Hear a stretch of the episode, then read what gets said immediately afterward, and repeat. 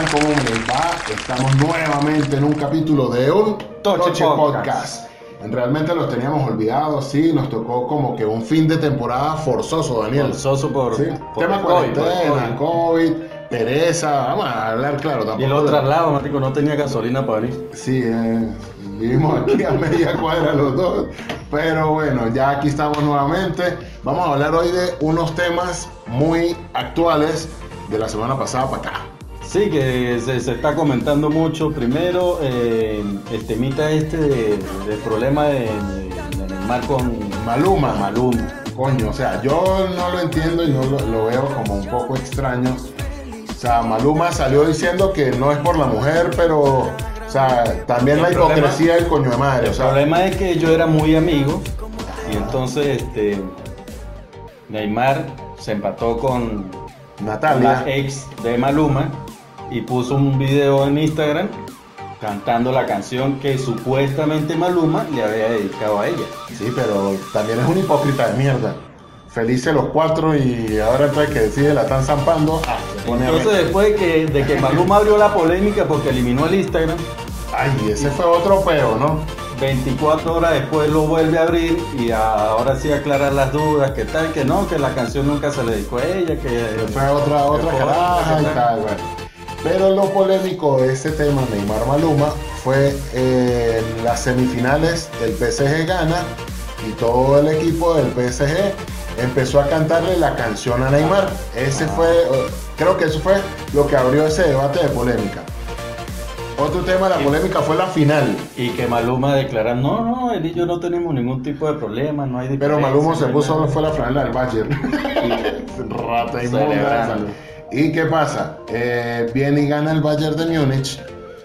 Y los del equipo del Bayern de Múnich, como Neymar lloró, que jode como cual niño chiquito y es entendible, empezaron en el camerino a colocar la canción y a cantar la rata picha eso.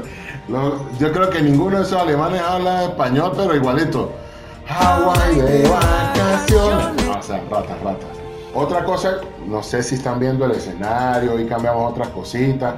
Tenemos algo que al tachirense le encanta, que es pancito dulce andino.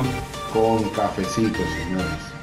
Pero hay que hacer tipo Funderboard, papá. Cuando ellos agarran, miren. Mordisco, probar, probar, a probar. Mm, cosa divina. Indiscutiblemente el mejor pan es el de aquí. El de Táchira. Los ingleses tienen su hora del té. Mucha gente le gusta la hora del café. Pero nosotros acá en Táchira hora de café con pan. Y hablando de ingleses, ¿sabía que los ingleses fueron los que inventaron el OnlyFans? OnlyFans, ese es otro tema que está en boga y viene en boga por el tema cuarentena. Lo están aprovechando muchas mujeres, muchos hombres, colocando fotos poco comprometedoras, para no decir que son solamente desnudos, pero están colocando fotos un poco comprometedoras y videos, a veces hasta explícitos, y por eso cobran una suscripción mensual con la gente. Sí, ahorita es el boom, todo, todo- más que todo las mujeres, ¿no? Sí, sí. Con su OnlyFans, queriéndose ganar su platica ahí. Pero bueno, este... No está mal. No, y, y el- eh, y- y como tú dices, a raíz del COVID, pues buscando qué hacer en casa, pues qué, qué más beneficioso que eso. Yo lo he pensado, pero no creo que paguen por verme a mí. ¿Ustedes qué dicen? ¿Será que le abrimos un OnlyFans a F21? Pues mire, ya me corté la barba, me peino, ya lo estoy pensando porque ya cada vez estoy pelando más bolas. A ver, ¿quién quita por ahí haya alguien que le... Porque el más un barato... fetiche, agarran un fetiche, era un gordito así peludo. Yo me puse a investigar y el, y el OnlyFans más barato mensual son 4.99 4 dólares con 99, una suscripción. el, el mensual. Coño, con 5 personas, pues bien, 5 por Y el- 4, 20 dolaritos ahí por subir unas fotos mías. Y el más caro, 50 dólares mensual. Ojo, pero también hay que aclarar que esta red social es tipo Instagram, eh, Twitter, cosas por el Se estilo. originó en el 2016. Ujú. ¿Con, ¿Con qué intención? Con la intención era más que todo para que los artistas, gente famosa, vendiera su material inédito, Exclusivo. exclusivo, para que se lo vendiera a los seguidores, a los fanáticos. Pero como tú dices, gracias a, la- a la pandemia, de buscando qué hacer en casa, No, es pues, que hubo muchas actrices de porno que a raíz del COVID no podían ir a los estudios a grabar. Entonces, pues buscaron la manera de pues, generar ingresos y una de las maneras fue esa. Pero, Ortega, saludos. las hermanas Ortega. Eh, pero si nosotros lo vemos, Daniel, no todo es en base al tema sensual, sexual y pornográfico. Hay muchos comediantes que suben eh, material allí, es tipo Patreon, ¿sí? Como ejemplo, todos ustedes ven podcast y el contenido exclusivo lo pagan por el Patreon con una suscripción mensual. Lo mismo es el tema de OnlyFans. O sea que podemos crear un OnlyFans nosotros sin mostrarnos porno y que nos paguen por esto. No, pero yo creo que la gente pagaría por verte. ¿Será? Sí, sinceramente sí. Vamos a ver, voy a ver. Igual que, ¿cómo es que se llama la niña esta que trabajó en Disney? En Disney fue. Bella Thorne. Esa fue, yo creo que el boom y como todo el mundo está con el tema de OnlyFans. Bella Thorne en 24 horas hizo un millón de dólares la gente, la suscripción. El mínimo que ella tenía, el paquete mínimo que ella tenía era de 200 dólares y no mostró ni una sola, ni un solo desnudo. Es lo complicado. Bueno, ya hay una controversia, hay unos que dicen que sí, unos que dicen. Yo porque no he visto. No, y como todo no hay plata. O sea, yo quisiera hacer esa investigación, pero no hay, no hay, no hay billete para eso. Cualquiera que nos pueda patrocinar para. ¿Quién quiere ser el productor? Y nosotros hacemos esa investigación y hacemos algo genial, pero está complicado. Podemos averiguar qué tanto artista venezolana puede tener por ahí su eh, o qué venezolana, porque eso ahí ahorita todas las que se han ido a veces por fuera han, eh, han estado aprovechando ese tema como no están en casa, no tienen papá y mamá que los regañen, están haciendo eso. No lo hagan, muchachas. Y si lo hagan, Aquí en el Táchira yo creo que se puede hacer. Aquí hay muchas mujeres hermosas que a lo mejor pueden explotar esa red social y, y cobrar por fotos exclusivas. ¿Sí? Si usted tuviera alguna conocida, pagaría por, pagaría por verla. Tengo, tengo algunas conocidas. ¿Algunas? Varias, sí, varias. Tengo, por decir un ejemplo, tengo una ex jefe mío que si ella se metiera al OnlyFans, le pago lo que ponga de cuota mensual, se lo pago. No, y si pone 500 dólares. Ah, no, bueno, sí no sé. Lo que pasa es que ahí son 3, 4, bueno, el 499, que tiene un, un mínimo. Eh, ¿Y usted? no, yo no.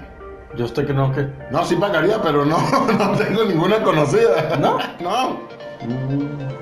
Para salir, porque es que empezamos hablando de deporte, luego nos fuimos para el porno y vamos a hablar hoy de deporte. Sí, el tema deportivo, el tema Messi. Ese tema creo que es de los temas de estos tres, uno de los poquitos más viejos, que está todavía en boga. Y hoy, bueno, ustedes estamos hablando, escuchó una, una declaración del papá de Messi, Jorge Messi. Sí, porque este, hasta el día de hoy, pues Messi no ha hablado nada. Él no ha dicho nada, solo el que hablaba es el papá. Menos el manager. Y no mucho.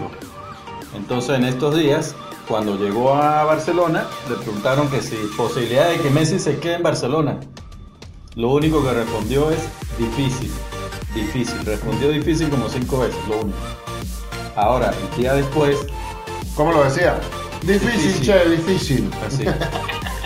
después, eh, al día siguiente, cuando se reunió con Bartomeu, Bartomeo, para los que no sepan, los que no sepan, presidente Es como, como el personaje de, de, de Bardo hecho Batman, Barto. el Barto. Barto, el Barto. y le agrega el Meo. Bartomeo. Y no es, entonces sería miau. Este Barto, Meo. Exacto. Bartomeo. Ok. Bueno, después de que salieron de hablar con él, pues un periodista de Canal 24 o algo así, le preguntó que qué posibilidad había ahora de que Messi siguiera en, Barcelona, por lo menos el año más de contrato. Y la respuesta fue sí, no dijo más nada. O sea, sí se queda. O sea, el día anterior de decir que difícil, ahora lo cambió un sí. Pero es que el Barcelona también estaba pidiendo demasiado billete para que Messi se fuera. 700 millones de euros, eso es mucho billete. El City estaba ofreciendo 250 millones. 250 para que lo liberaran y se y fuera. Ahora el Barça no sé, ¿qué piensa el Barça? Porque ahora si obligan a Messi que hace por este otro año y el próximo año se va gratis. Y no van a cobrar un coño. Coño, agarren, agarren, agarren, aunque sea fallo. Y lo han hecho que están pelando bolas. Claro, aunque yo soy pro de que Messi se quede. Pues me gustaría verlo terminar su carrera ahí, pero si se va, que se vaya. Yo soy pro de que se fuera y para el fútbol. Porque hay mucha gente que ahora está atacando a Messi porque no, que está traicionando al Barça. La cantidad de videos que han salido, videos virales en los cuales muchos hinchas y fans del Barcelona están puteando de la madre a Messi. Y que lo ha puesto a pensar porque, porque Messi siempre ha dicho que así se vaya, él, su vida quiere hacerla en Cataluña. Exactamente. Entonces, Morir, el, peo, el peo y el tema familia.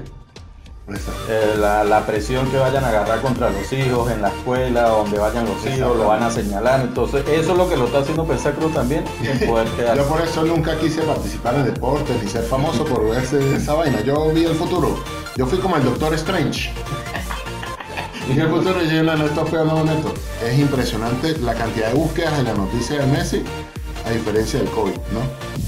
Es sorprendente que la gente le interese más saber qué va a ser el futuro de Messi, De Messi. a saber el futuro de nosotros mismo, mismos. de la, del- del- eh, de la humanidad Pero- como tal, porque es superó el tema de las búsquedas Messi-Barcelona que la noticia es COVID.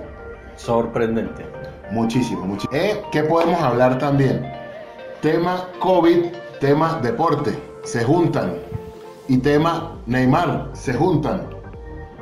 PSG confirmó que tres de sus jugadores, incluyendo Di María, Neymar, eh, tienen COVID. Y empezando la temporada. Empezando la temporada y disfrutando porque están justo los tres. El otro es Leandro Paredes y están los tres en Ibiza disfrutando sus vacaciones y disfrutando del El ex COVID. Boca Juniors. Ah, bueno, entonces esos tres jugadores ya el PSG confirmó que tienen COVID.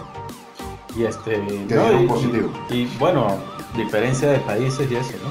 ¿Por qué? O sea, por decir en Argentina, el equipo Boca Juniors que dentro de un mes comienza la Copa Libertadores, dentro de un mes no, 20 días.